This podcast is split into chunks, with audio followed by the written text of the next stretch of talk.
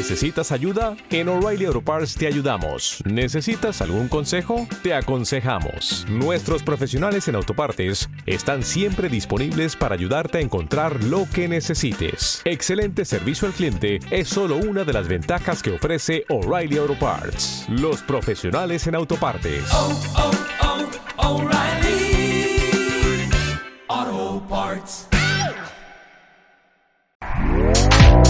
Este podcast forma parte de Evox Originals. Disfruta de este avance.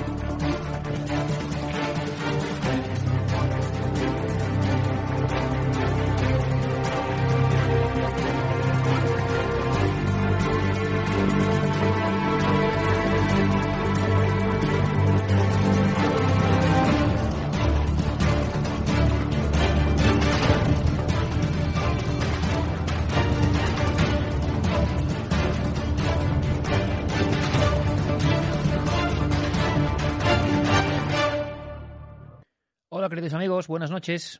Noches distintas en algunas partes de nuestro país, sobre todo en Madrid, evidentemente.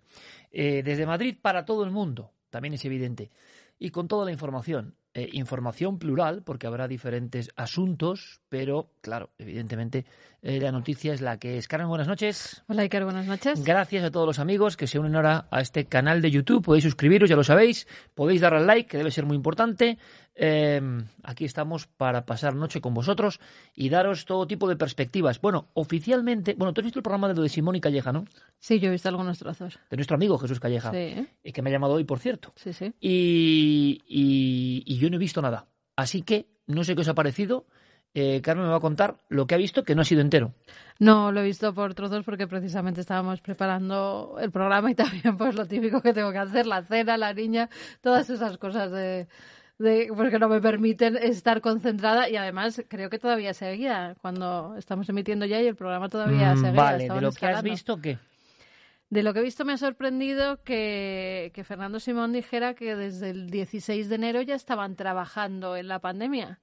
Y cuando se le pregunta el 6 de marzo y dice que no hay ningún problema, yo no sé en esos dos meses cómo no habían visto cómo había evolucionado en otros sitios y en Italia, ¿no? O sea, es lo que más destaco porque esa fecha, dar una fecha 16 de enero y, y luego, como hemos visto, eh, los acontecimientos que se han producido en esos meses que nosotros ya estábamos informando, ellos también tenían esa información porque no se pusieron manos a ¿Qué la obra. información tenían? No lo ha dicho. Y Sabían que había una pandemia, sabían que, según ha dicho, que se concentraba en China, pero cuando, cuando llegó a Italia, como que ellos eh, no fueron rápidos en prever que iba a llegar a España enseguida. ha admitido que no fueron rápidos. Ha admitido en algunas ocasiones que sí, que había cosas que, que habían tenido que hacer antes y, y otras que a lo mejor habían tenido que hacer después. Eh, qué más cosas ha contado Simón? ¿Interesantes? Ha contado cosas también de, de, su familia, que es bastante desconocida. Le ha preguntado Jesús por los hijos que tiene, por su mujer, por la profesión de su mujer, por cómo se conocieron.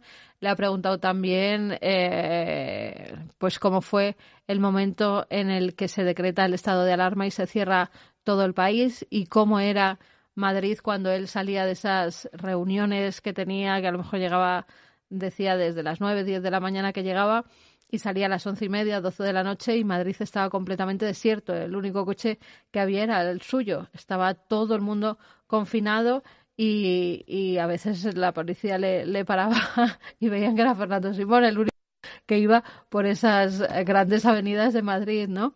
Entonces eso, eso dice que, que cuando vio Madrid por primera vez así, que, pegó un brinco, que, le dio mucho respeto, ¿no? Y que le cayó como una losa encima cuando el presidente decreta el estado de alarma. Porque previamente se habían reunido y habían dicho que la cosa estaba realmente mal. Y mm, él dice que no se lo dijo al presidente como tal, hay que cerrar el país, pero sí que le dijo en estas condiciones, pues lo que hay que hacer es que la gente no pueda ir de provincia en provincia y lo más normal es que se queden en su casa. Eh, podéis opinar, ¿eh? En Twitter podéis opinar, también mandar las, eh, los mensajes, como siempre, a Carmen Porter-bajo y en Nave del Misterio podéis postear desde donde nos veis y también, por supuesto, lanzar vuestras reflexiones y en el chat que está ya en YouTube abierto. Sabéis que estamos siempre en canal Iker Jiménez en YouTube y con Empty también. Bueno, eh, ha dicho también que no se siente culpable, pero que le pesan cada uno de los, de los muertos que, ha habido. ¿Y crees que Simón, eh, piensas tú que Simón, que penséis vosotros, yo es que no he visto el programa, ¿eh? lo veré, por supuesto, estaba aquí preparando las cosas, eh, ¿sale reforzado o, o no? Porque Jesús Calleja es una persona que eh, podrá gustar a muchos. Yo creo que tiene muchísimos más seguidores, evidentemente. Es raro que Calleja te caiga mal, creo yo, ¿no? O sea, que te caiga mal me parece raro, ¿no? Sobre todo porque no es eh, periodista ni va de periodista, es un aventurero y hace una aventura mientras charla con un Es un buen programa para, evidentemente, eh, no sé cómo deciros, sacar los aspectos más desconocidos de una persona. Cuando una persona saca los aspectos más desconocidos, habitualmente eh, va a empatizar, ¿no? No lo sé porque no lo he visto. Es raro que un personaje tratado así, o como pasaba, por ejemplo, nosotros hemos tenido esa experiencia con Bertín, es raro que él quedes mal, ¿no? Es raro. Es más, yo creo que te das a conocer a otro público. Pero el asunto de Simón en concreto, con todo lo que colea, pues claro, imagino que habrá que despertado todo tipo de, de, opiniones, ¿no? A lo mejor, bueno, no, no es cuestión de hacer una encuesta sobre esto, pero... se lo crea y quien no se lo crea en algún momento dado... Eh ¿Te está gustando lo que escuchas? Este podcast forma parte de Evox Originals y puedes escucharlo completo y gratis desde la aplicación de Evox.